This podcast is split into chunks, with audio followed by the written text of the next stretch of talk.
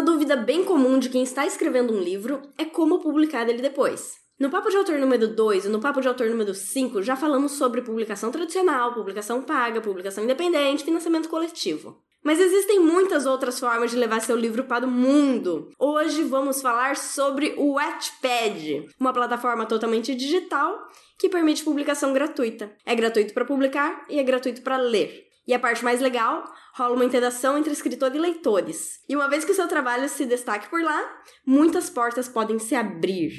Mas como funciona o Wattpad? Como faço para publicar? Vale mesmo a pena? É esse o assunto de hoje aqui no Papo de Autor.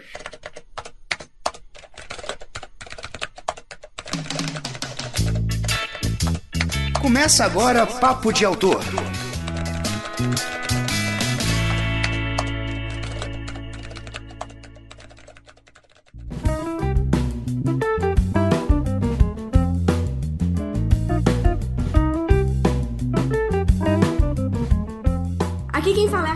Karen Soarelli, autora de A Joia da Alma e da série Crônicas de Miríade. Eu já publiquei cinco livros de fantasia, sendo que um deles vocês encontram na íntegra no Wattpad. E eu trouxe aqui hoje duas pessoas que são aí os, os reis do Wattpad. Eles sabem tudo, eles têm zilhões de leituras e eles estão aqui para me ensinar, porque, para ser bem sincera, só hoje eu descobri que dá para mandar mensagem inbox pelo Wattpad e tinha um monte de mensagem de 5 anos atrás esperando para ser respondido. ok. Então temos a Jota Oliveira. A Jota, se apresenta pro pessoal. E aí, pessoal, boa noite, boa tarde, bom dia, dependendo da hora que você está escutando. Sou a Jota Oliveira, sou host de um podcast chamado Os Doze Trabalhos do Escritor. E eu sou autor do Romanceadas Pingentes Imortais pelo Wattpad. E eu passei agora, eh, depois dos últimos 10 segundos, a ser pró-monarquia também, após ser chamado de rei de alguma coisa. Né? e, enfim, né? Vamos bater um papo aí sobre o Watchpad. Eu não tenho zilhões de leituras como o Felipe Sale, mas a gente aprendeu alguma coisinha aí nesses tempos. Ah, e acho que dá para falar também que eu sou o vencedor do Prêmio Watts esse ano, né? Na categoria Criadores de Universo. Muito legal. Perdão, perdão, perdão, contadores de história. Só pra... cara, eu a categoria que ele venceu. Não, é, cara, eu tenho um delay, eu tenho um delay, porque okay. assim, Criadores de Universo é, é o nome de um dos, dos episódios do meu outro podcast né? E aí, e aí, cara, tipo, não sei, eu tenho uma dislexia com isso. Apenas aceite. Tá, qual que é a categoria que você ganhou? Contadores de histórias. Tá, contadores de histórias com o Asas Pingentes Imortais. Isso, exatamente. E nós temos aqui Felipe Sali. É assim que fala o seu nome? É Sali? Isso. Porque eu só li. Felipe, se apresenta. Oi, pessoal, tudo bom? Eu sou Felipe Sari, eu sou autor, eu escrevo livros para jovens, eu sou autor de Mais Leve que o Ar, que foi publicado pela editora Lote 42, e de diversos outros livros que estão no Wattpad e na Amazon. É, o Felipe ele tem um zilhão de leituras, de leitores, né? Mas ele também tem um zilhão de livros. Quantas coisas você publicou antes do Mais Leve que o Ar, Felipe? Antes do Mais Leve que o Ar, eu tinha publicado mais um livro no Wattpad, que se chamava Ike Perspectiva. E depois eu, eu sinceramente não lembro direito o número, foi alguns livros. É, perdeu as contas já. Vai falar de mim aí que não lembro qual categoria eu ganhei, o cara não lembra nem o que ele publica. Aí, ó. Aí, ó. é verdade, é verdade. Teto de vidro é uma delícia, cara, adoro. Eu tenho outros dois pela editora Abril, são dois nomes parecidos, inclusive, Mundos Paralelos, que era só com autores do Wattpad, que foi bem legal, e o Realidade Alternativa, que é com vários outros autores também, que foi publicado uns pelo selo da Super Interessante outro pela Mundo Estranho. Aí na Amazon tem um livro chamado Não Me Olhe Assim, e no Wattpad os outros livros que são mais populares é o Jéssica, e é isso aí. e você é também embaixador do Wattpad no Brasil? É, eu faço esse eu cumpro essa função também. Tá, daqui a pouco eu vou te perguntar o que, que é isso.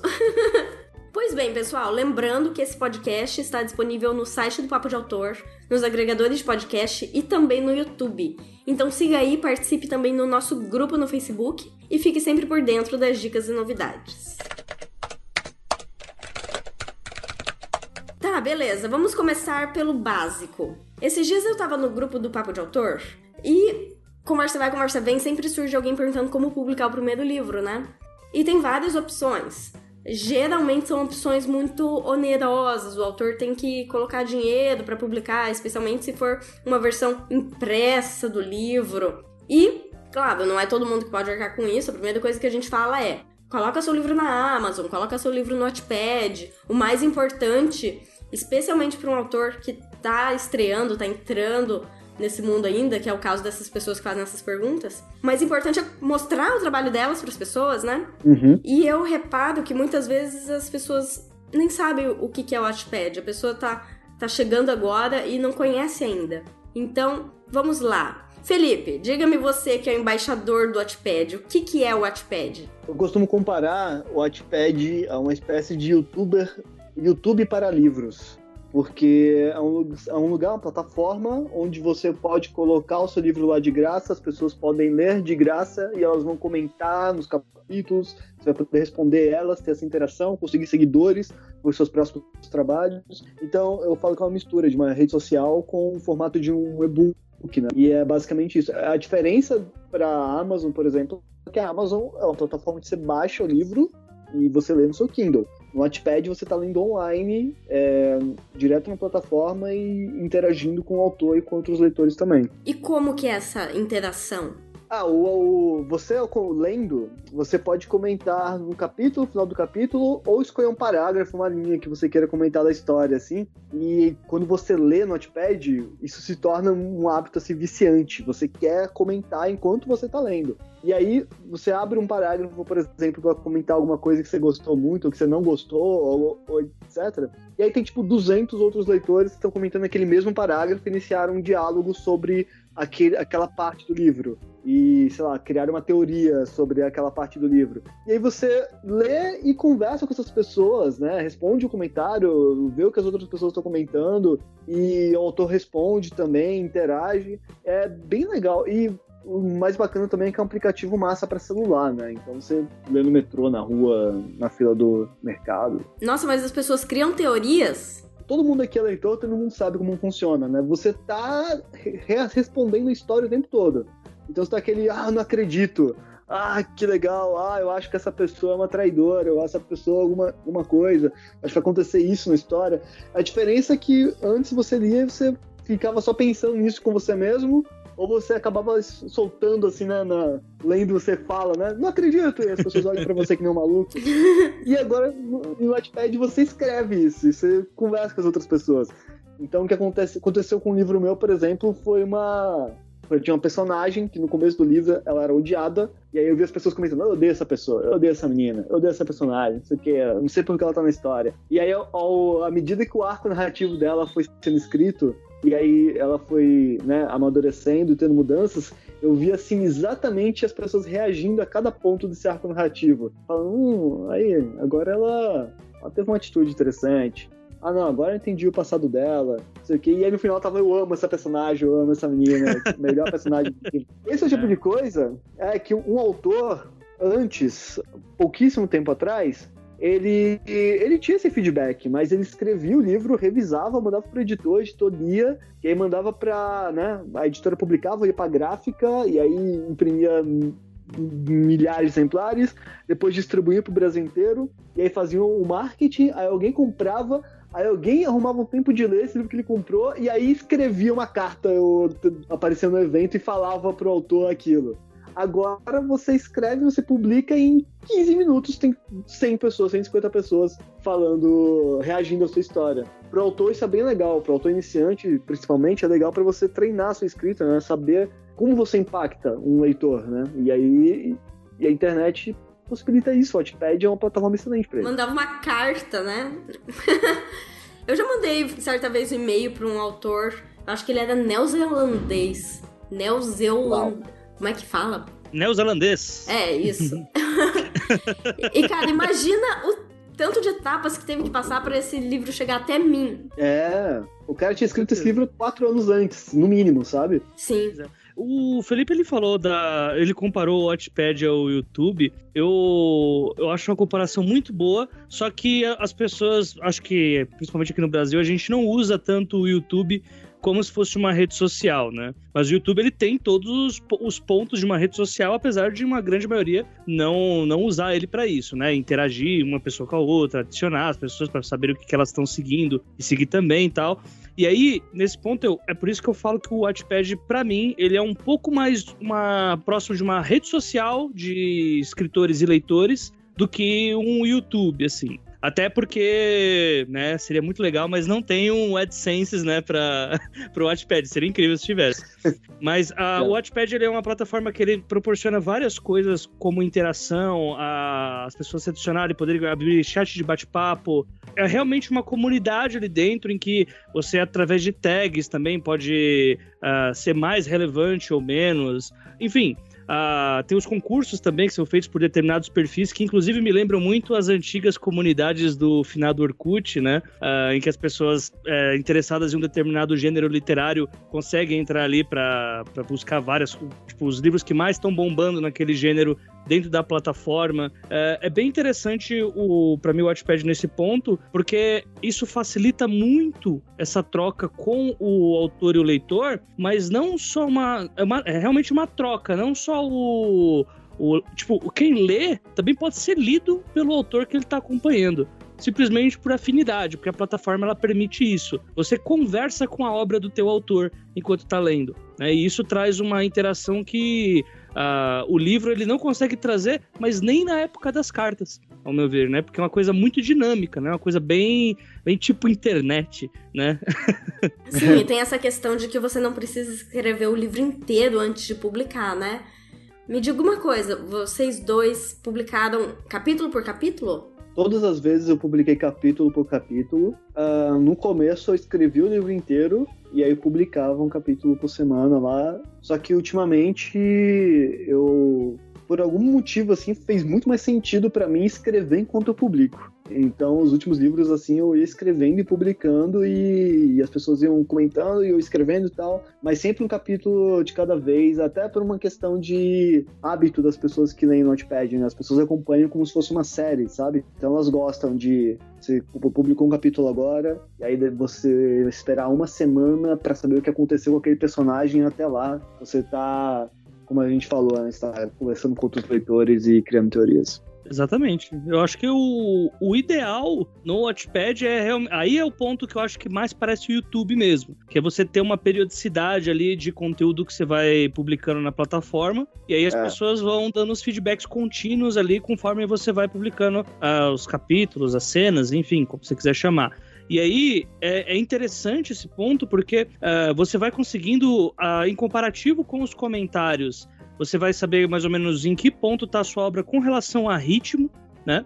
Ah, aí já falando techniquez, né? A, a, o humor do leitor, conforme ele tá lendo uma determinada parte, tá uma parte muito dramática, você vê ele sofrendo ali, né? Que é a parte gostosa. Mentira, não é? Ah, não, é, é bom sim, é bom ver o leitor sofrendo. É bom. Mas, enfim. E, e tudo isso, inclusive, depois tem uma opção também no Watchpad que você consegue uh, dar uma olhada em os dias que você publicou, os capítulos, o quanto eles estão sendo lidos em cada dia e qual que é a frequência de comentários de capítulo para capítulo. Ou seja, quais, quais são a, a, os tipos de cenas que há mais interação das pessoas que leem do que outras, entendeu? Isso dá para você ter uma, uma boa medida de como o que, que você fez naquele, naquele capítulo que dá para você fazer nos próximos, é, entender mais como é que é o teu público e quais são as armadilhas que você pode usar para fisgar eles. É, tem assim, quantas pessoas leram um capítulo até o final, quantas abandonaram. E aí esse tipo de coisa é maravilhoso para você saber como autor, né? Uhum. Então fazer o leitor sofrer, jogar ele em armadilha, parece bem legal esse Wattpad. É isso aí, você brinca com os seus leitores como você faz um laboratório de escrita. Agora, Falando o... assim, parece sádico também, né? Parece um pouquinho sádico, né? Mas... Talvez seja. Mas é. Sei. Mas acho que o mais legal, assim, foi, por exemplo, eu sou um cara que eu escrevi livros, eu tentei publicar para editoras no modo tradicional, não consegui, fui recusado, assim, não consegui entrada para isso, e aí eu publiquei na internet, e aí, por causa do Notepad, eu criei uma fanbase, né, uma base de leitores que acompanham o trabalho, e aí eu fui publicado no modo tradicional. Então, é, e eu acho que assim, isso é uma tendência Eu não acho, né? Eu tenho certeza que essa é uma tendência que vai acontecer nos próximos anos. As pessoas, as editoras, os editores, eles vão procurar gente que já tem sua base de leitores. Certeza. Principalmente na nossa, né, nossa área de entretenimento, tal ficção mesmo. Você já tem que ter uma base de leitores, para aí sim você ir pro próximo passo, que é publicar o seu livro profissionalmente. O cara investir dinheiro lá, antes da gravação a gente estava falando né, sobre como o mercado editorial está passando por momentos difíceis as editoras não têm dinheiro para arriscar, para fazer uma aposta. Seria muito legal. Você, eu conheço os editores, né, pessoalmente, vários deles. Eu sei que se eles pudessem, eles apostavam em gente nova. Mas eles não podem, porque eles têm uma margem de uma gordura do quanto eles podem perder de dinheiro naquele ano, o quanto eles têm que receber, ganhar de volta aquele ano para a editora se manter viva, que é, não permite né, grandes apostas arriscar. Então vale muito mais procurar um autor que já está não só no Notepad, está em qualquer outra rede social publicando e ou publicando por conta própria, imprimindo o seu livro e vendendo nas feiras. E eu acho que tem que ter essa, esse primeiro passo do autor hoje em dia. Com certeza, com certeza. E isso para qualquer tipo de publicação, na verdade, porque até a Karen, quando ela estava explanando como que ia ser o episódio, mais ou menos, falando que é, já, já conversaram aqui sobre outros tipos de publicações, né, ou a publicação mais tradicional, ou algo mais é, crowdfunding, por exemplo. É, independente do tipo de publicação que você faz, Uh, se você pagou 100% por ela, hum, pela sua publicação, sei lá, pagou seus 20 mil reais para ter seus exemplares, até a publicação tradicional, que a editora vai mandar 5 mil livros na, na, sua lata e você vai ter que dar um jeito de vender isso, esse é o ponto que você precisa ter uma base de, de leitores já consolidada. Ou se não, né, ter um chamariz muito bom. Né, como, ou, sei lá, é, ser um menino do Acre da vida aí, né? Conseguir um marketing gigantesco. A base de fãs consolidada ela serve para isso.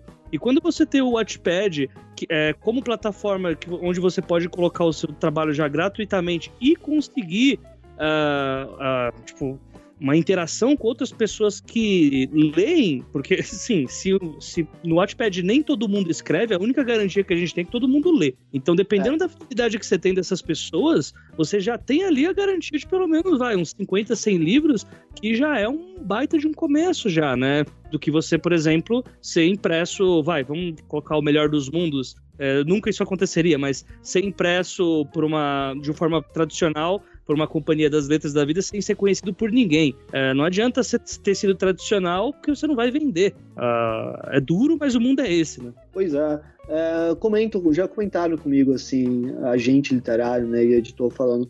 Antes nós não cobrávamos isso do autor porque não tinha como. Agora tem como. Então faz todo sentido cobrar isso do autor assim. Essa iniciativa dele buscar é, leitores da, da, maneira dele, assim, independente. Pô, eu fiz a cobertura do Jabuti esse ano, prêmio Jabuti, né? E o cara que ganhou o Jabuti esse ano, ele publicou independente, o livro do ano. Ele pagou para publicar o livro dele. Foi tipo uma coisa. Foi a primeira vez na história que isso aconteceu. E diz um pouco também sobre o que vai acontecer no mercado nos próximos anos, né? Porque as livrarias estão todas em situação delicada, as editoras estão em situações delicadas por causa disso, mas as feiras e o autor independente, ele tá bombando, ele tá aquém disso. Né? Não depende da livraria Megastore repassar a venda para ele. Ele tá na feira Sim. da USP lá, ou né, no, na feira Miolos, vendendo na mão, na, na, mão mesmo. E até, tipo, de todas as formas isso faz sentido, até financeiramente, para pra pensar. Com certeza, com certeza. Inclusive, até saindo um pouco da literatura, é, existe aquela parada do. Uh, a publicidade que as empresas compram, por exemplo, se você tem um site, alguma coisa, ou os eventos que eles cobrem. É, conta muito mais para você conseguir engajamento com qualquer empresa o número de pessoas que você leva para um local. Então, o nível de, de, engajamento que você tem com o seu público, você faz, a garantia que você tem de tirar o seu pessoal de casa para ir te ver nos locais que você vai, isso é uma baita de uma garantia de você conseguir sucesso em qualquer tipo de mercado né? E literatura é um deles, né? O Felipe colocou aí a feira da USP, que é, até porque a gente está muito próximo dela agora, né? No momento que a gente está gravando esse podcast. Mas todos os eventos que você imaginar, uh, você conhecer bastante gente na Bienal, sempre lá, conversar com o pessoal. Uh, os eventos, a gente teve a Flip Pop também, que foi um puto evento legal da Companhia das Letras esse ano, da, da seguinte, pra ser mais exato. Foi animal, é. Sim, assim, to, todos os eventos que o autor vai, que ele consegue interagir com pessoas e automaticamente você já começa a ser visto e com mais um pouquinho de tempo, pessoas começam a ir em eventos porque você vai, isso tudo converte em uma base de leitores e obviamente isso não quer dizer que você tenha que fazer isso para criar amizades falsas porque você precisa vender e ponto, mas é um processo natural da coisa, né? Tipo, quanto mais você vive esse mundo literário, a tendência é que você consiga consolidar uma base e consiga aí até não só leitores e compradores, né, no caso, mas também pessoas que vão ajudar a divulgar a sua história boca a boca. E voltando, né, o Watchpad é uma, de, uma dessas bases, uma desse, um desses braços que possibilita esse tipo de acesso às pessoas. É, querendo ou não, quando você começa a se envolver com esse mundo, com o Wattpad, com os eventos e tudo mais, você se envolve com pessoas que têm os mesmos gostos que você, né? Pessoas que gostam Sim. de ler pessoas que muito provavelmente gostam do mesmo gênero de literatura que você. A pessoa que começou agora tá escrevendo o primeiro livro. Geralmente é uma pessoa que ainda, inclusive, não terminou o livro, tá no meio da escrita, mas já tá pensando lá na frente, tá pensando como é que eu vou publicar. Vocês já estão muitos passos à frente, já estão no evento, já estão. A pessoa já fez, fez tudo e tá sendo vista pelas editoras. Mas como que ela chega lá? Vamos por partes. Para começo de conversa, como publicar no Wattpad, o que, que é necessário para publicar. É, para começar de conversa, a pessoa tem que fazer um cadastro, certo? Começando do mais básico, fazer um cadastro no Wattpad, colocar lá a história dela. Em relação à capa, por exemplo, vocês fizeram a capa de vocês mesmos? Tiveram alguém para fazer? Como que vocês é, levaram essa, essa questão? Eu tenho uma dica, como diria o AJ, top. O AJ hum. usa essa expressão, não eu. Uma dica muito boa que é o seguinte: é o aplicativo Canva. Tem um aplicativo chamado Canva, que é um aplicativo de design para pessoas que não entendem de design, não entendem de Photoshop. E aí você entra lá no aplicativo ou no site também. Ele tem a função capa para Wattpad. E aí tem tipo, você consegue editar e criar uma capa para Wattpad usando as ferramentas dele sem precisar ter conhecimento de design, Photoshop, etc. Ele fica mó legal. Então, para quem está começando aí, no, porque eu sei né, que você não vai conseguir investir uma grana para contratar um designer para fazer sua capa do seu livro independente. Se você conseguir, parabéns, faça isso. Mas se não conseguir, tem esse aplicativo massa aí que é o Canva. Perfeito, perfeito. O link vai estar na descrição desse post. Show. No, no meu caso, o que aconteceu foi que eu, como minha história ela se passa no centro de São Paulo, né, principalmente no bairro da Liberdade, eu tirei uma foto da, do bairro da Liberdade. Na verdade, um amigo meu que é fotógrafo tirou e mexeu na foto um pouco só e conseguiu deixar ela um, num tom um pouco mais fantasioso. É, foi bem improviso mesmo, porque na real eu não esperava é, que a história. Na verdade, eu queria mais a publicação no iPad por conta de ter a opinião das pessoas. Né? Não era. Eu falava, ah, depois que terminar a história, eu, sei lá, faço uma capa, uma outra capa, não sei, não fui bem despretensioso, mas aí pelo menos um pouquinho higiênica ali a capa ela tá, sabe? Uh, o, que, o importante é você não é, não mostrar que você não liga, né? Tipo, deixar lá sem capa ou é, colocar uma capa preguiçosa. Isso para mim acho que é o que é um problema porque aí mostra que você realmente está sem interesse algum, zero, né, em fazer com que as pessoas leiam a história. É, mas eu, eu acho também que você não pode, não precisa se prender muito a isso, sabe? Tem uma galera que fica, ah, mas eu não fiz uma capa tão legal ainda, não consegui uma capa bacana, um design e tal, e aí não publica por causa disso. Ah, eu, vou, uhum. eu tenho que reescrever meu livro pela décima vez. Assim, é, você nunca vai estar 100% satisfeito a ponto de publicar para as pessoas verem. Você tem que dar uma, se forçar um pouco, sabe? Falar, não, vou colocar aqui e vou dar um jeito aqui. E aí você faz uma capa do jeito que você consegue, assim. No cenário ideal, ele nunca existe. Eu acho que para o artista é muito uhum. importante pensar nisso. Você tem que fazer. Uhum. Fazer o perfeito que não existe é pior do que o feito que existe. Ah, atitude. É, o que eu tô falando é o de não fazer, né? O que eu me referi ao não fazer a capa, né? Tipo, deixar o espaço do livro lá sem a capa, né? Sim, sim, uhum. sim, sim. E vocês dão para alguém ler antes de colocar no Notepad? Ou escreve, publica? Hoje em dia eu escrevo e publico direto. eu escrevo e publico também. Na verdade, o, que, o meu romance de hoje, ele já tá terminado, só que conforme eu vou publicar, eu reviso ele todo antes, então são inúmeras modificações que eu faço, e aí eu jogo para lá. Eu acho legal, tem uma galera que tem o beta, né? Que aí, tipo, faz um grupo de amigos e pessoas que confia, ou leitores que ele conhece nos grupos e tal. E aí apresenta os capítulos antes, as pessoas é, dão uma opinião, aí você publica depois que passar por esse por esse feedback né, anterior. Mas eu, Sim. pessoalmente, eu não sei se é a melhor opção fazer que nem eu faço, né? Mas eu escrevo e publico direto. E aí eu meio que às vezes eu até vou corrigindo assim depois de publicado, sabe? Ah, uhum. esqueci essa vírgula aqui, eu coloco de novo lá. Ah, e a vantagem de publicar digital, né? Sim. Sim, sim, é. Mas não você tá chega a deixar o descanso, pelo menos, ô Felipe? Tipo, você eu... escreve hoje, aí amanhã você dá uma relida para publicar ou não? Você terminou de escrever aqui, enfim, toma, postei. Já escreve direto no Notepad? É. Romances, eh, os livros que eu deixo um descanso. Eu escrevo tal, e aí eu releio, e aí depois eu publico, né? Agora tem umas coisas que nem eu tenho um blog no Notepad, né? Que é o Caderno de Sally, que eu falo do meu dia a dia com as pessoas. É, tem um livro de poesias. Poesia, eu escrevo e eu publico direto, assim. Às vezes escrevo direto no Notepad também. Mas é uma escolha que eu faço, assim. Ah, mas os romances, geralmente, que são os que dão mais visualização, né? Que passam das milhares de leituras e tal. Aí eu faço esse escrever, revisar, dar um, um dia, repensar, né? Nos rumos da história, depois eu publico. Tá, e depois que publicou? A pessoa foi lá, se cadastrou, colocou a história dela, colocou uma capa feita no Canva, que eu achei uma excelente dica. E aí tá lá publicado. Como fazer as pessoas lerem?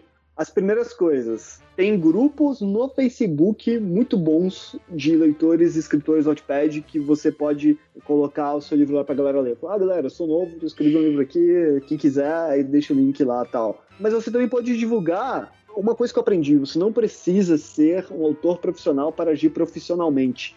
Então você pode divulgar como se fosse um livro de verdade mesmo, porque é um livro de verdade, ele só está na internet. E aí você pode, por exemplo, como eu fiz, né, criar uma, uma rede social boa para divulgar seu livro, Instagram, Facebook, assim, com um ritmo de postagens bacana. Sempre responder comentário de quem, né, quem comenta no seu livro, tu responde lá, tu cria uma interação, a pessoa volta, assim, é legal é, né, fazer esse, você tem que cultivar os leitores que estão chegando, assim, né? Você tem que buscar novos, mas aqueles que estão chegando, você tem que cuidar deles, responder comentário e tal, para eles irem voltando. Mas você também pode fazer um release e disparar para blogs, sabe? Os blogueiros de literatura incríveis, youtubers, booktubers. Você faz um release, manda lá o primeiro capítulo para essas pessoas, manda o link para essas pessoas, fala, ah, se você quiser ler um livro bacana, fazer uma resenha, fazer uma parceria, alguma coisa. Eu acho que é por esse caminho, mais ou menos.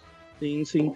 O, no meu caso, quando eu comecei a publicar o romance no Wattpad, eu já tinha o podcast. Né? Então, ah, para mim, eu já tinha já uma base de pessoas que escutam o 12 Trabalhos, né? Que na época era um número considerável já para começar com um bom já de, de leituras, né? E por conta disso, meio que eu já tinha uma, em teoria, rede social para publicar, para anunciar pro pessoal que eu estava publicando. E para mim, isso daí é, o, é, é, um pouco do que eu já tinha falado lá no começo sobre você garantir já a base, né? E produzir conteúdo, independente de qual seja, se você tem um perfil que bomba no Instagram. O pessoal fala dos livros de youtubers, né? E o livro de youtuber nada mais é do que o livro de uma pessoa que se deu bem em uma plataforma, né? E já tem uma base naquela plataforma. Se você troca o YouTube por um blog que vai, um blog que bomba, uma conta no Twitter que seja bastante influente, um medium que fala sobre coisas relacionadas àquela história, uh, tudo isso converte gente já para você iniciar tendo um, alguns leitores a mais já, né? E aí, conforme a sua história ela vai é, ganhando leituras na plataforma, automaticamente ela vai subindo no algoritmo da própria plataforma. Então você tem um é. sistema de ranqueamentos, né? Onde quanto mais história, sua história vai sendo lida, ele vai subindo. Uh, na prática é, quanto mais você é lido, mais você sobe. Uh, você vai aparecer em alguma janelinha para as pessoas, ou se alguém vai, você escreve um romance histórico, sei lá, sobre história da, sei lá, fascismo na Espanha. E aí seus, uh, outras histórias que têm um, um cunho histórico barra político vão receber uh, a imagem lá do seu livro como uh, associado ao mesmo tema. Então, automaticamente, quando você vai sendo lido, você já vai é, indo, né, pegando as raízes de outras histórias que parecem as suas e você vai agregando, né? O, os leitores de outras pessoas. Sem falar, né, do que a gente já bateu aqui na tecla algumas vezes, que é o de interagir com, com os leitores, né? Com, tanto com os que comentam na tua história, quanto também é muito interessante você também ler outras histórias de pessoas que estão no Wattpad, porque você interagir com pessoas que publicam outras histórias faz também, aumenta as chances com que elas venham também ler suas histórias. Isso for um cara do Wattpad que também seja uma, uma pessoa de influência e tal, uh, ela ler a sua história, aparece no feed das pessoas que seguem ela que ela está lendo a sua história. Então é meio que um círculo vicioso, uma pirâmide do bem, vamos colocar assim, né? Eu ia falar isso que se você colocou as tags certinhas do seu livro, colocou uma capa ok, um título bom, uma sinopse legal, também tem as pessoas que vão descobrindo, né? Por causa de todas essas, essas ferramentas do Wattpad, assim, de, de, recomendações, de sempre que alguém lê ou dá um like ou comenta sobre o livro, aparece um perfil dela e os seguidores dela vêm também e tal. Então uhum. a própria plataforma tem maneiras de fazer pessoas descobrirem seu livro. E aí você trabalha em conjunto, né? Enquanto a plataforma permite isso, você tá lá em outros lugares ou no próprio Wattpad dando um booster nessa divulgação, né? Encontrando outras maneiras de divulgar. É muito engraçado quando você pensa que o Watchpad é um baita de um simulador do que é o mercado editorial de verdade, né? Olha aí. Porque muitas das coisas que você faz ali, você vai fazer uh, depois que você começar a publicar ou por uma grande, média, pequena editora, ou publicar independente, uh, os artifícios são os mesmos. Você pode ter um livro que é mais chamativo por título, capa, uh, você pode, depende da divulgação que você fizer, depende da, da uh, entre aspas, fama que você tem, né, da base de leitores, as regras são as mesmas, né? E então acaba, quando a gente é, esmiuça muito, acaba vendo que a coisa é um pouco chovendo molhado, né? Porque as regras do mercado são as mesmas do Watchpad, apesar de haver um certo preconceito de muitas pessoas com quem publica no Watchpad, né? Ah, pois é. E por que, que você diria que existe esse preconceito? Você já sofreu algum preconceito? Menosprezado a sua história, alguma coisa assim, porque ela está no Watchpad? Não, a minha exatamente não, mas a gente vê na, pelas redes que, pelo fato do Wattpad ser uma plataforma gratuita, uh, pelo fato, uh, às vezes o pessoal toma muito o Wattpad pela, por algumas histórias de um conteúdo mais errado lá que tem ali, ou por conta de histórias relacionadas a plágio, pessoas que uh, postam histórias de livros que já existem e que denunciando é retirado, né? Mas acaba que, de certa forma, colocando um uh, tirando um pouco o respeito da publicação por lá de algumas pessoas. Lógico que isso está mudando. Teve também, a gente tinha muito isso com a publicação independente também, né? Uh, antes do, do boom do independente, existia essa ideia de que você publica, tem que publicar pela editora só e pronto, né? Uh, o, com, com, as plataformas de financiamento coletivo é a mesma coisa, né? Acho que é uma coisa meio natural quando algo é novo para as pessoas, que seja tratado com certo preconceito. Ainda mais quando a gente fala de um país que não tem, não, não é muito conhecido por considerar a literatura como uma profissão, né? Pois é. é, mas qualquer tipo de preconceito literário não está com nada. Não, não, é tudo, tudo que se lascar.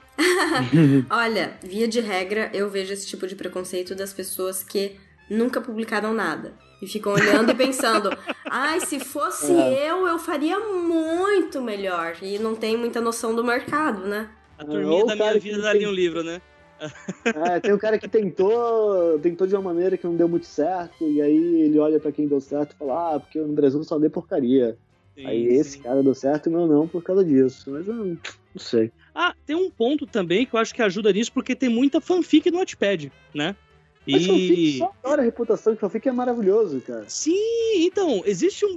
Cara, um preconceito foda com fanfic, sendo que assim, cara, tem umas fanfics que são sensacionais. E não, não só. E assim, principalmente as sátiras, né? Porque já, gente... já, leu a, já leu a escolha de Ana Maria? Que é cara, a Ana Maria a... Braga.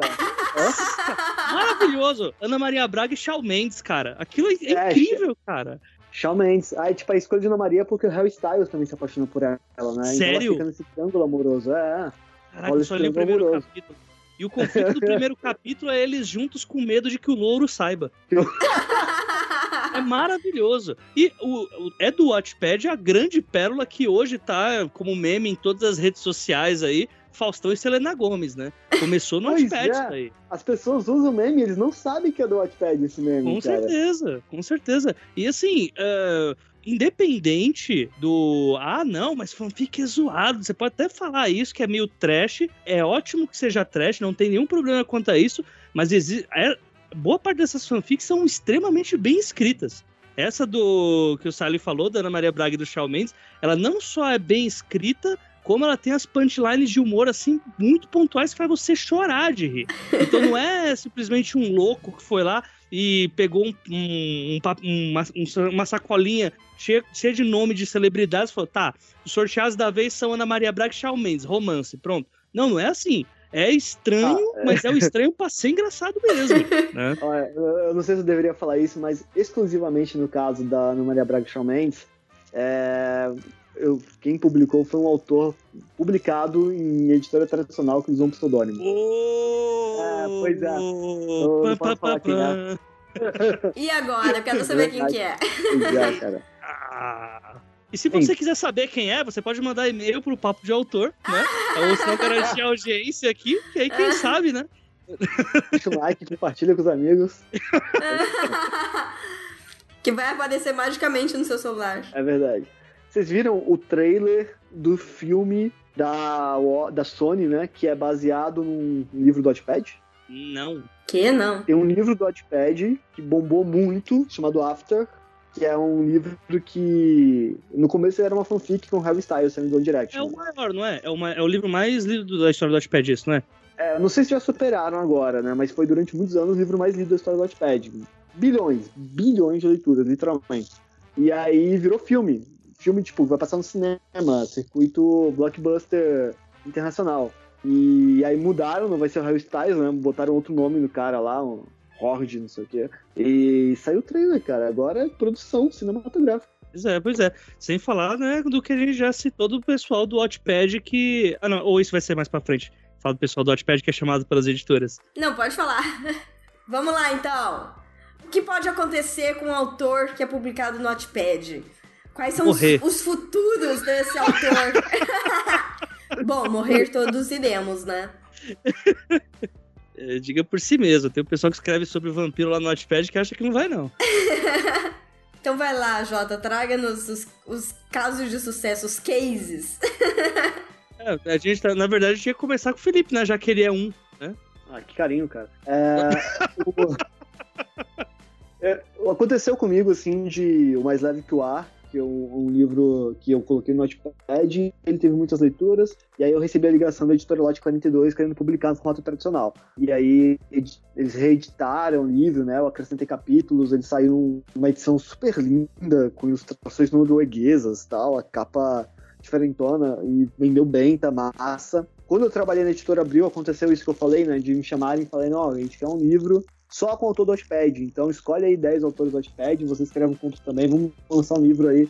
E foi um negócio assim, tipo, tiragem inicial, nível editora abriu quando ela estava financeiramente saudável. E aí vendeu bem também, foi maravilhoso. E aí tem os casos que tem a Barraca do Beijo, que foi um sucesso também, né? Que era um livro do Watchpad, virou um filme no Netflix. E o filme bombou pra caramba e virou livro também, foi lançado pelo Astral Cultural aqui no Brasil. Tem Não, mas peraí, peraí. Ah. Vamos devagar, estamos em Felipe Sale. okay, Conta melhor ah. essa história do Mais Leve Que o Ar.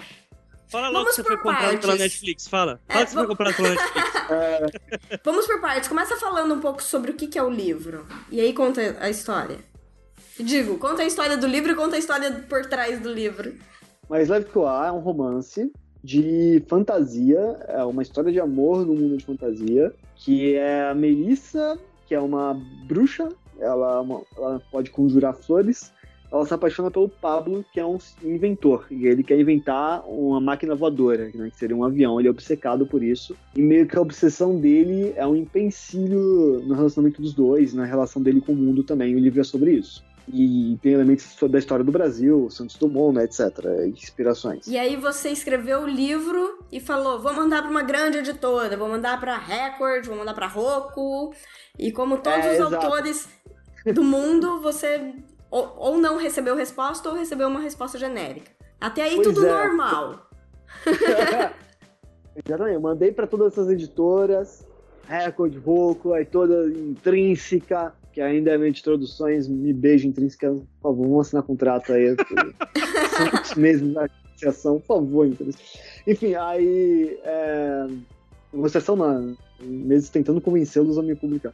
E aí, e aí todas as editoras né, responderam não, não responderam. É, teve até uma editora bem pequenininha que aceitou publicar e ela faliu um mês antes de publicar o livro. E Nossa, aí eu fiquei com. É, acontece. Eu fiquei com o livro na gaveta. E aí eu falei, ah, vou publicar no Notepad. Fiquei tá na gaveta? Ué. E aí lá que começou. A galera gostou da história. E aí a galera começou a compartilhar nas redes sociais, começaram a falar. E aí aconteceu uma coisa bem legal pra mim, que foi a imprensa tradicional, né? Tipo, a os jornais, o G1, R7, esses lugares começaram a ligar pra mim querendo saber que, que é isso, né? Que a galera tá lendo livro no celular e tá gostando e que história é essa? E aí esse, esse movimento da imprensa, porque o Watchpad me levou pro público. O Watchpad me fez, eu conseguir leitores. A imprensa conseguiu me, me, é, conseguiu fazer com que eu conseguisse contatos profissionais do mercado, assim.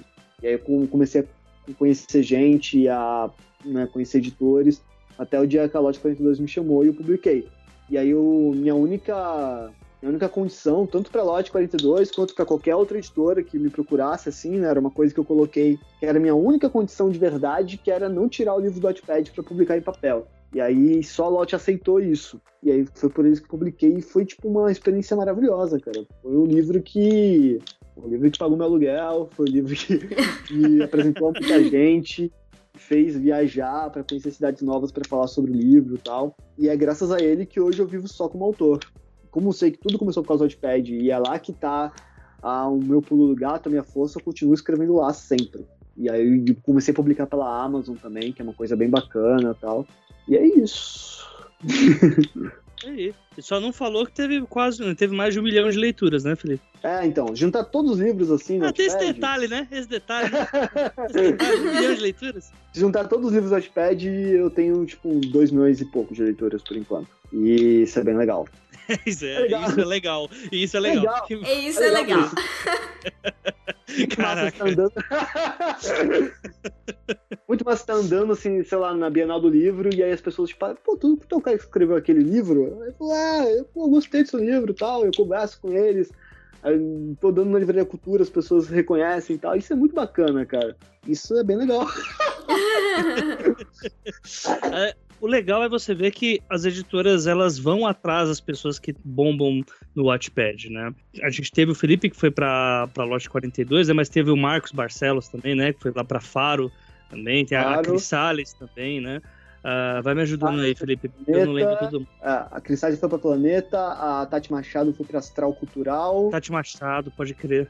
É, enfim, e todos esses saíram no livro da Editora Abril também, né? Porque eu peguei toda Sim. essa galera e coloquei no livro só. E tudo isso é com o pessoal que é, pegou, ganhou o lotes dos seus respectivos anos com o livro, ou alcançaram um determinado número de leituras. Ah, então você vê que a plataforma, ela, se ela está sendo vigiada nesse exato momento pelas editoras, eu não sei. Mas o fato é que ela foi e é uma grande chance de continuar estando, né? É. E assim, isso é um puta de um, de um incentivo para continuar ah, publicando, né? O comigo, o- quando eu publiquei, quando eu comecei a publicar o Asas, a ideia, como eu falei eu- antes, era assim, despretensioso. Eu, pra, o maior objetivo para mim era que por ter um podcast de literatura, que e literatura para escritores, eu precisava de algo publicado para não parecer aqueles empreendedores de palco que virou milionário vendendo palestra de como ser milionário, né? Aí ficaria complicado. É Justo. palestra de pirâmide. Exatamente. É. Aí eu precisava ter alguma coisa publicada. E eu já tinha esse, esse romance na gaveta que eu tinha feito em conjunto, eu tinha feito com, com um coach, com um ex-editor da época, e aquilo na gaveta eu falei, pô, vou começar a revisar e vou jogar no Watchpad e ver o que que dá, né? E antes de dizer qual foi o resultado, nos diga sobre o que, que é esse livro. Ah, tá. Então, o, o meu livro é uma fantasia urbana. É uma, fantasia urbana que se passa aqui em São Paulo, mas mais é, necessariamente no bairro da Liberdade, onde tem um menino que se chama Benjamin, que tem 17 anos, e ele é esquizofrênico e mora com uma família neopentecostal radical. Né? Então, a, o, boa parte do, da abordagem do livro é sobre o. Por ser uma família interiorana também, uh, isso me permitia trazer preconceitos do passado que a religião tinha com determinadas doenças, né? Que tinha aquela parada de uh, pessoal que escrevia com a mão esquerda apanhava para não porque a mão esquerda quer escrever era quem tinha o diabo no corpo, essas coisas, né? E esquizofrenia é coisa de quem escuta vozes. Então, no passado, isso era muito assemelhado à possessão demoníaca, esse tipo de coisa, e isso acabava fazendo da vida de algumas pessoas que tinham doença o inferno, né? Então, eu trago esse personagem que tem esse problema dentro dessa família, mas um belo dia ele descobre que realmente é alguma coisa que ele tem no corpo dele, que na verdade é o último deus grego ainda existente, porque o resto, a, a, toda a mitologia cristã matou. E sobrou esse. Uhum. E por conta disso, ele é o último alvo, né? Para todo esse mundo cristão que a gente tem, né? Esse mundo etéreo cristão. É, ele vai ser perseguido durante o livro todo. E o objetivo é, primeiro, tentar viver, já que ele não consegue viver dentro daquela casa. Né? Ele não sabe como é que é o mundo lá fora, ele quer estudar, não pode, porque, enfim, ele é meio que a aberração de uma pequena cidade. E quando ele vem para São Paulo, uma cidade maior, ele vai começar a descobrir pessoas, ele vai começar a se descobrir como pessoa também, porém, tudo isso uh, com a liberdade dele imposta, né, colocada, colocada em perigo por estar tá sempre sendo um alvo eterno aí. Aí a história se passa mais ou menos nesse ponto. É, eu gosto de falar que é meio que Percy Jackson encontrando deuses americanos com um pouquinho de toque dark. E no Brasil. e... Você citou o prêmio Lattes. Então explica o que, é o prêmio Whats e como que você ganhou. ah, tá. Tipo, eu, depois que eu fiz a publicação, eu faço publicações semanais dele, né? E no primeiro. Quando a primeira vez que eu tinha publicado, é, aliás, no ano que eu publiquei, é, deu quatro meses, já tinha. Tava no meio do prêmio Watts 2017, né? E aí a, eu fui saber o que que era, né? E o, o prêmio Watts é você é, concorrer a, a, prêmios de acordo com o gênero da, da, do seu livro. Dá pra gente resumir assim, né, Felipe? Na época era assim, né? Sim. Sim, sim. E aí você, você concorre lá o prêmio Whats, você coloca lá a tag do prêmio, e aí, normalmente, vai de 25, hum, 30 mil pessoas normalmente que se inscrevem no prêmio. E aí, de acordo com, com a sua história, que ela vai ser lida por várias pessoas que não. Imagino eu que. Eu não sei se são os embaixadores quem lê, aí o Felipe quem pode falar por, por mim. Mas eu sei que existe uma equipe que lê as histórias e você vai passando uh, de fases, você vai entrando em listas de pessoas que estão sendo mais requisitadas. Então, por exemplo, a primeira lista uh, são de pessoas que. Vai, 600 pessoas que foram escolhidas ali daquele montante todo que se inscreveu. Dessas 600, é, pelo menos nesse ano, é, a segunda lista foi para 150.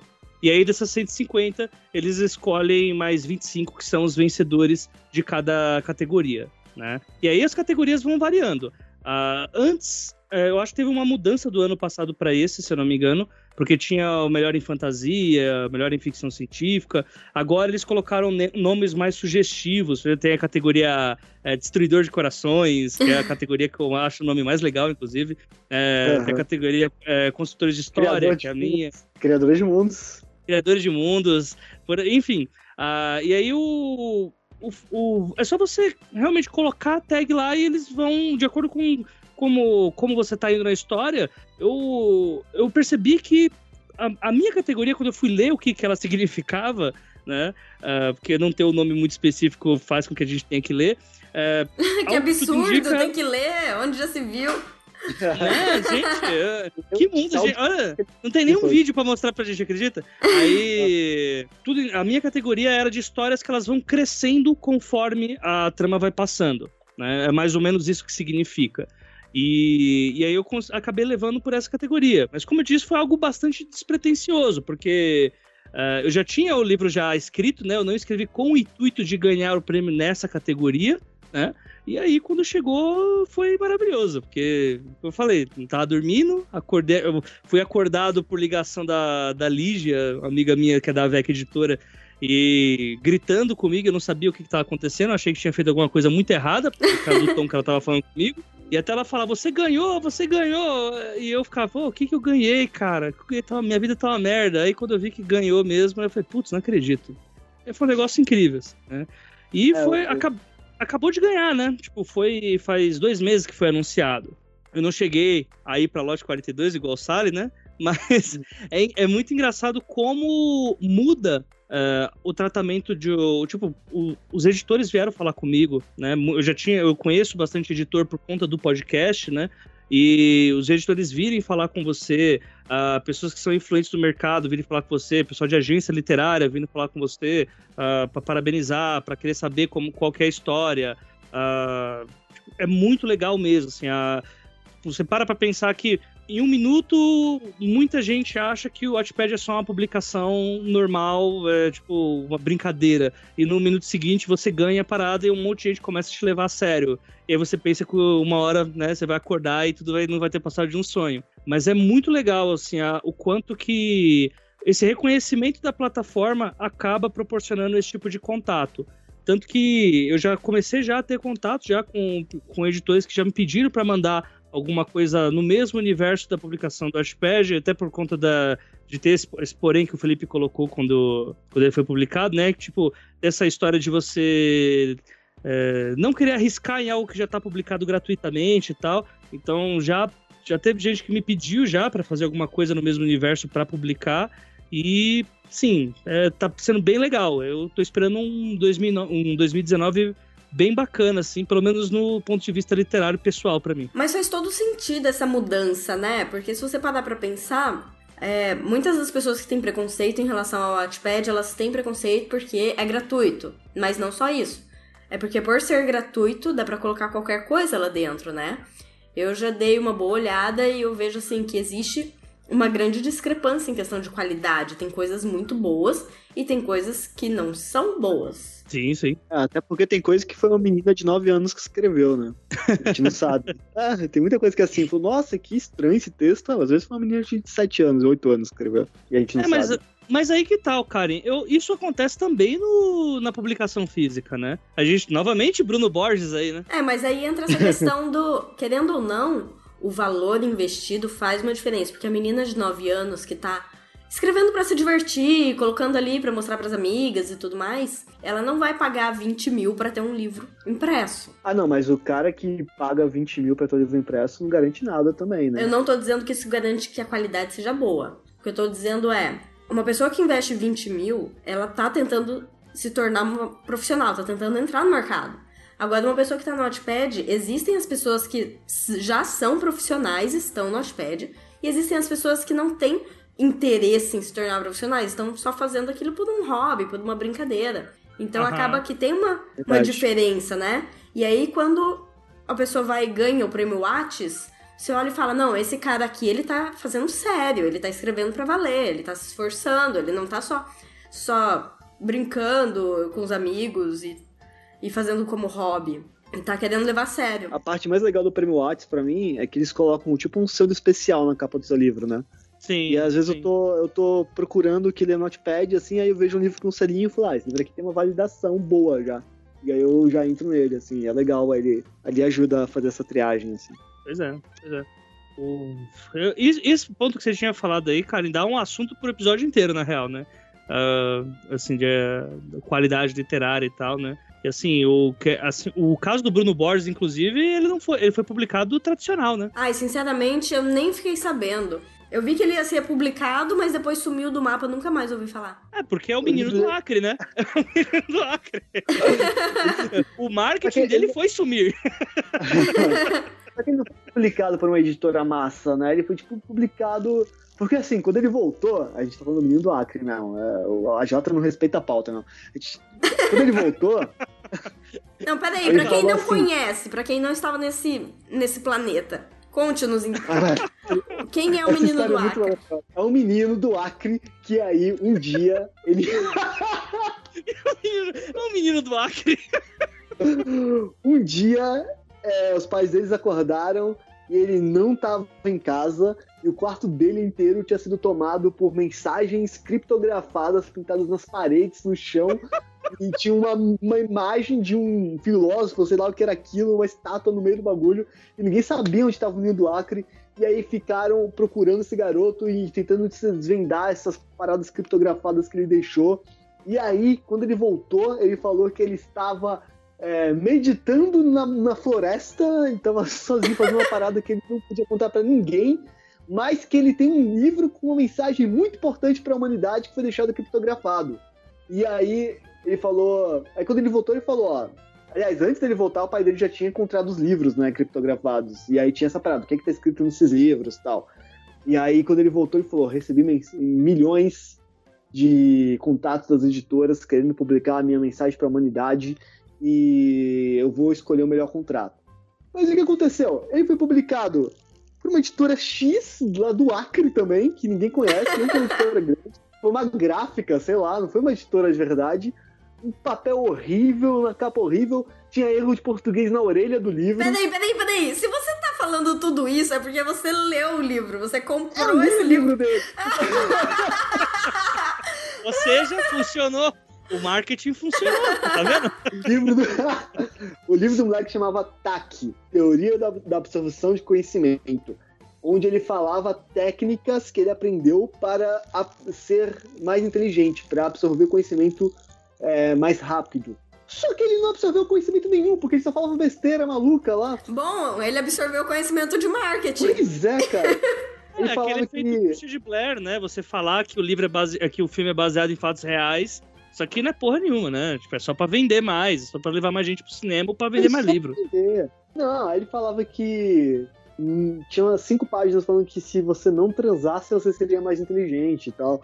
Era uma maluquice o livro dele. E aí, e aí, só que, só que o livro chegou na lista dos mais vendidos do Publish News. Nossa. Ficou duas semanas na lista mais vendidos do Publish News. Então, algum Sim. dinheiro ele ganhou. Marketing, né, cara? Marketing é tudo, né? É verdade. Eu falei, foi uma publicação, né? Vamos colocar aí. Eu não sei se foi tradicional, na real. Eu conheço alguns editores que negaram o livro, que falaram que era bizarro demais, mas, uh, assim, querendo ou não, é uma publicação assim, horrorosa, muito erro e tal. Uh, inclusive, as resenhas que fizeram desse livro são incríveis, aconselho vocês a lerem todas. vão rir muito. E, assim, né? Tipo, é, tem muita coisa no Notepad que é muito melhor que isso, na real. né? Então, assim, aquela parada. O, eu acho que se for pra ter algum motivo, assim, de falar, ah, não, mas o Notepad tem muita coisa ruim. Olha, tem é... muita... Tem, vamos, veja bem, né? É que é muita coisa que chega pra gente é tipo, é coisa que tá bombando e tal. Mas teve uma mesa que eu tava faz dois anos conversando com um monte de autor é, que o pessoal tava falando do boom da Amazon americana da, dos romances eróticos com dinossauros. Né? Então, assim, acontece, gente. Acontece. Quem tem. falou que romance erótico com dinossauro não era bom? então, mas a questão é essa, é, tipo, o, não dá pra gente falar que tipo, acontece só no Watchpad. A gente vai encontrar o freak em tudo, né? A, a, diferença é que quando é livro físico, é mais difícil o que é ruim chegar pra gente. Até por a questão cultural, por a questão de que o Brasil lê pouco, então a gente não tem acesso ao nicho do nicho da literatura. Né? Acho que muito até disso porque, influi. Até porque o livro do Felipe Neto foi publicado de maneira tradicional, em livrarias, e é, e é aquilo que ele é, né? É aquele isso, livro. É, é, tomar que a editora leia não esteja escutando isso, senão... Não, o da Leia é até bacana. Tem um outro que ele publicou depois que é bem ruim. Tem, tem um fora da Leia? Tem. Ah. Porque ele publicou pela Leia. Nossa, não sei por que a gente tá falando sobre isso. Ele publicou um da Leia. que é uma. que se chama A Minha a Vida por Trás da Câmera, sei lá, que é uma egotrip maluca, assim, só que é um livro. É uma história, ele contando a história da vida dele, sabe? Menino, menino é, do YouTube. Menino do YouTube, né? É, é, a vida mais interessante do mundo, mas é um, é um livro. É um livro que, assim, se você gosta do canal dele, você pode até se interessar tal. Mas aí eles lançam um outro livro depois que se chama. Acho que não tem nem nome, acho que é Livrão do Felipe Neto, sei lá. E aí tem umas paradas tipo, entrevista com meu pai. E aí tem páginas dele entrevistando o pai dele, tá ligado? Essas coisas, assim. Parece cativante. Tá, tudo bem, é... gente. Eu não estou dizendo que o Wattpad é o único lugar do mundo que tem coisa ruim. foi convencida, foi convencida. e, olha, não me entendam mal. Também não estou dizendo que crianças de 9 anos não devam escrever no Notepad. Muito pelo contrário, tem que escrever sim. Mas, se você está procurando uma leitura no Notepad, esses selos ajudam. Ajudam você a mostrar sim. quem que são os autores que estão despontando, que estão fazendo um trabalho sério. E levando a sério como um todo, né? Porque não adianta também entrar lá, publicar um capítulo e abandonar, ir embora. Pode ser o melhor capítulo do mundo. Se o livro ficar incompleto, ele não serve para nada. Eu, eu escolho muito minhas leituras também pelo buzz que ele tá fazendo em outras redes sociais, sabe? Às vezes a galera no Twitter tá comentando muito sobre um livro, e aí porque é que nem um Netflix, sabe? Tem de coisa no Netflix, isso aqui em uma hora a galera começa a falar só sobre uma série lá, e tu vai assistir, ela é boa mesmo. Isso acontece com o Wattpad também. Eu quero saber de vocês dois. Qual a principal dica que vocês dão para quem decidiu estrear no Wattpad? O autor ainda não publicou nada em lugar nenhum, tá com o texto aí, tá trabalhando no texto ou tá com ele pronto e falou: "Não, vou postar no Wattpad". Qual é a dica de ouro que vocês dão? Qual é aquela dica que vocês gostariam que alguém tivesse dado para vocês no início? E aí? A Jota. Cara, eu errei muito já, hein? Putz, lá eu tenho que pegar o maior erro aqui. Pera aí, vai, se você tiver aí na ponta da língua, eu vou pensar aqui nos erros todos que eu fiz já lá. o AJ é, foi pro que... cantinho ali, sentou de frente pro espelho e tá refletindo. Não, é exatamente assim que eu tô agora. Exatamente assim. É que eu também tô sentado em frente ao espelho aqui. o... Acho que as duas maiores dicas é o seguinte: uh, publicar com periodicidade então, escolhe um dia da semana, publica sempre nesse dia da semana, ou publica todo dia se tiver muito material, ou de 15 em 15 dias, mas com uma periodicidade e responda todo mundo que comentar no seu livro. É, essas são, são as maiores dicas. É, para mim, a principal, paciência, mas tipo, paciência mesmo.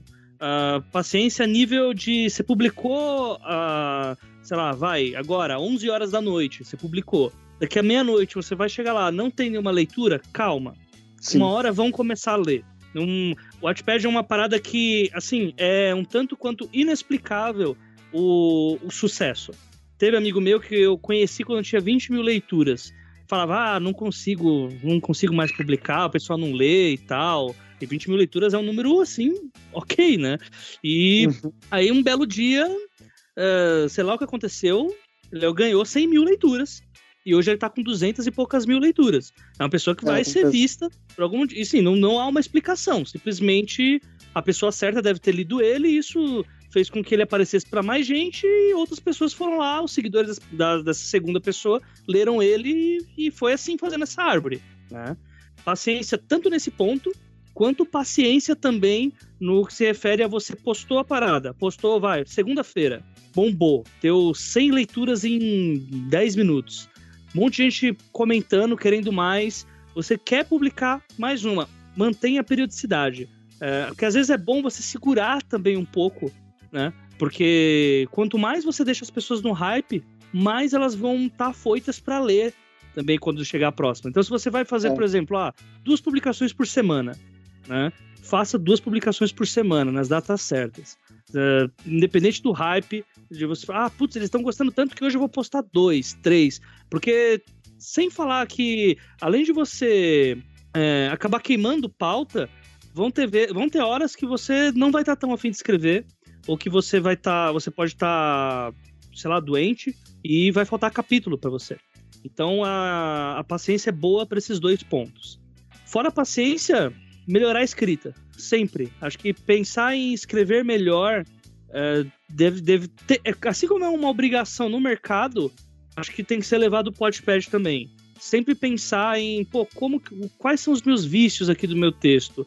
Que frases, que palavras que eu estou repetindo? É, quem, é os meus, quem são os meus maiores leitores? E eu, tenho, eu posso pedir para eles me apontarem é, se eu tiver erros de ortografia ou repetição de palavras. Eu tenho os meus as pessoas leem o meu, meu romance lá, o Asa lá no Notepad, quando elas vêm falar comigo nas redes sociais, eu falo, pô, se você vê alguma coisa errada, aponta lá para mim. Se vê que eu tô repetindo o mesmo argumento muitas vezes, aponta lá para mim.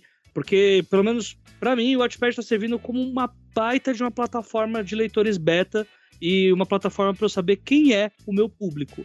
Porque se tem uma coisa que é, que é fato no Wattpad é que, pela diversidade de idades que tem ali de pessoas uh, publicando e lendo. Ontem eu tive um leitor de 72 anos, cara. Assim, eu fiquei, como assim tem um cara de 72 anos me lendo?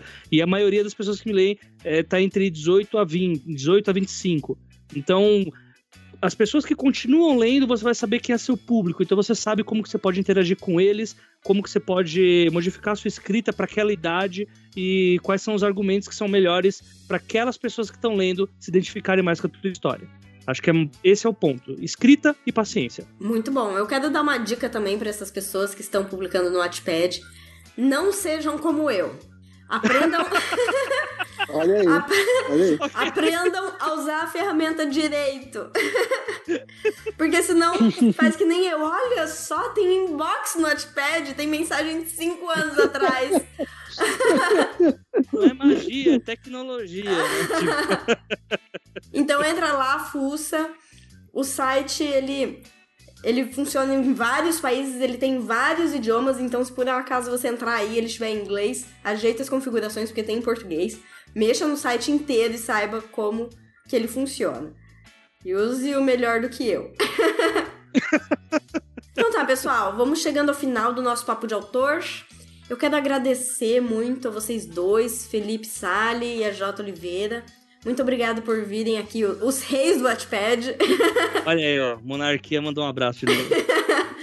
Obrigada por trazerem o conhecimento de vocês, compartilhar um pouco da história de vocês mesmo, do, do que vocês aprenderam por essa jornada. Muito obrigado por vocês estarem aqui. E para o ouvinte, entre no grupo do Papo de Autor, nós temos um grupo no Facebook, é facebook.com barra papo de autor oficial, não, barra groups, barra papo de autor oficial, enfim, digita papo de autor, é fácil de encontrar. E nos conte no grupo qual é a sua experiência no Wattpad. E aí, por fim, eu peço a vocês dois que digam pro pessoal onde que encontram os livros de vocês, além do Wattpad, o trabalho de vocês, né, o podcast e tudo mais. A Jota, faça aí o seu jabá. Tá, primeiro eu vou agradecer o convite, viu, cara? Eu acompanhei o, bem o comecinho do Papo de Autor, quando você tinha começado a fazer as primeiras transmissões e tal. Uh, eu sempre gosto de acompanhar os podcasts que falam sobre escrita criativa, por motivos óbvios, né? E eu adoro o trabalho que você faz. É um, atende um nicho que eu vejo que precisa ser atendido, tal como boa parte dos outros podcasts também, mas eu vejo que você tem uma pegada um pouco mais pro independente, é, o pessoal que gosta de mais de RPG, e assim, acho que ocupar locais e falar com os mais diversos tipos de pessoas é importante. Então, eu gosto do que, do que você faz aqui e espero que você continue fazendo por um bom tempo. E os meus trabalhos hoje, né, sendo bastante redundante aqui, eu tenho o podcast Os 12 Trabalhos do Escritor, que vocês podem encontrar lá pelo site do leitorcabuloso.com.br.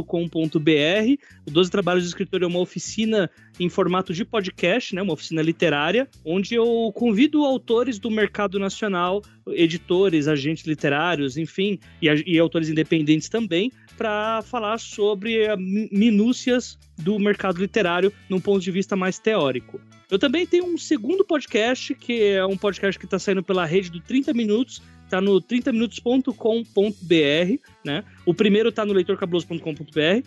E esse do 30 Minutos é, eu faço junto com a Janaína Bianchi, que é autora do Lobo de Rua, pela editora Dan Blanche, onde a gente faz uma versão do 12 Trabalhos prática. Mas fala, pô, mas como que faz uma versão prática em podcast? A gente convida autores para mostrarmos para os ouvintes como que é o processo de criação de histórias desses autores. Então a gente chama normalmente de dois em dois autores, o Felipe Salles já apareceu lá, inclusive, e a gente pede para os ouvintes mandarem os ICs de histórias que eles gostariam de, de verem sendo retratados pelos autores. E em cinco episódios, com dez autores convidados no total, a gente faz uma história completamente no improviso, abordando o universo macro, universo micro, personagem principal, é, antagonista, conflito e título. Né? E no final a gente tem uma história completamente no improviso, com a atuação das pessoas que escutam. E aí a gente vê lá como que cada autor, dependendo do gênero que, ele, que eles escrevem, né? Ou um policial, um autor mais de chiclete, ou como que. É, quais são os pontos fortes desse tipo de narrativa e como que eles conseguem atuar em qualquer tipo de ambiente que você coloca eles através do improviso, né? E além disso, eu, tô, eu tenho uma romance notepad que provavelmente vai ficar o link aqui no episódio. E também eu atuo nas redes sociais, hoje mais no Twitter do que no Facebook. Né? O Facebook está como AJ Oliveira, só as duas letras. E o meu Twitter é AJ por extenso, underline Oliveira. E lá eu fico falando sobre a vida, sobre minhas frustrações, sobre o processo criativo de vez em quando, quando eu estou muito feliz. E, em grande maioria dos casos, xingando o Jair Bolsonaro. Todos esses links estarão na descrição do post. E você, Felipe? Onde que encontra o seu livro Fala aí um pouco das suas redes sociais, faça o seu jabá. Bom, eu também estou em todas as redes sociais, como Felipe Sali, é bem fácil me encontrar por lá, eu também, né, estou sempre xingando o Bolsonaro aí. e E o meu livro mais leve que o A está na loja Banca Tatuí, bancatatuí.com.br, que é a loja da editora Lote 42, onde você pode comprar. Você também pode comprar em outras livrarias, tal, mas eu aconselho você comprar na, na bancatatuí.com.br porque é um lugar bacana, assim. E o que eu queria divulgar mesmo agora é porque eu tenho um projeto novo que vai sair, tipo, daqui uns dias, quando o podcast sair, ele já vai estar tá na rua, que é o Clube dos Jovens Quebrados, que vai ser um livro que eu vou publicar de uma maneira um pouco diferente. Vai ser um capítulo por vez, mas eu vou colocá-lo em todas as plataformas e todos os formatos possíveis. Então você vai conseguir ler esse livro no Wattpad, no Switch, no Facebook, no Instagram e no Tumblr. Vou tentar no Twitter também, mas não garanto nada. E é um livro que eu tô gostando bastante de escrever, assim, é, é uma história que eu escrevi, assim, me divertindo, sabe? Sem, sem me preocupar o que as pessoas vão pensar. É uma coisa que eu sempre quis fazer. É tipo uma releitura do Clube dos Cinco, é um livro, um filme antigo do John Hughes, e tá bem legal. Então quem quiser conhecer é só procurar no Instagram, no Facebook, no Tumblr ou no Wattpad, o Clube dos Jovens Quebrados. Com certeza já vai ter saído quando o podcast for ao ar, porque demora um pouco pro podcast sair, mas eu vou colocar o link quando sair também. Maravilhoso. Quanto a mim, vocês encontram praticamente todos os meus livros no site da Jambô Editora. Tem a Joia da Alma, que é o romance oficial do Senado de Tormenta RPG. Tem a Antologia de Tormenta também. E tem a série Crônicas de Miríade, com dois volumes e um spin-off, que esse se passa em um universo próprio. E um dos meus livros, que é o A Rainha da Primavera, ele tá no Wattpad, ele tá completo, ele tem inclusive a primeira edição, que tá lá ainda, apesar de tudo, e tem a segunda edição. Eu recomendo que leiam a segunda edição, tá? Porque, obviamente, eu editei o livro. E ele tem inclusive um audiobook, dá pra ir lendo e escutando o audiobook ao mesmo tempo. Ah, que legal, que legal. Inclusive eu fiz, eu fiz assim, com o pessoal da internet. Eu peguei um daqui, outro dali, cada um gravou as vozes. Foi uma coisa bem meio colaborativa até. Tem uns personagens que, a partir do momento que esse audiobook foi feito, para mim a voz do personagem é aquela da pessoa que gravou uhum. para mim. Então foi bem legal. E tá, tá no Watchpad, dá pra entrar no Watchpad. Tem o, o player do YouTube no próprio Watchpad. E é isso, pessoal. Muito obrigada a vocês dois, obrigada a quem tá ouvindo até agora. E a gente se vê no próximo Papo de Autor. Tchau, tchau. Deem tchau. Tchau. tchau. Tchau.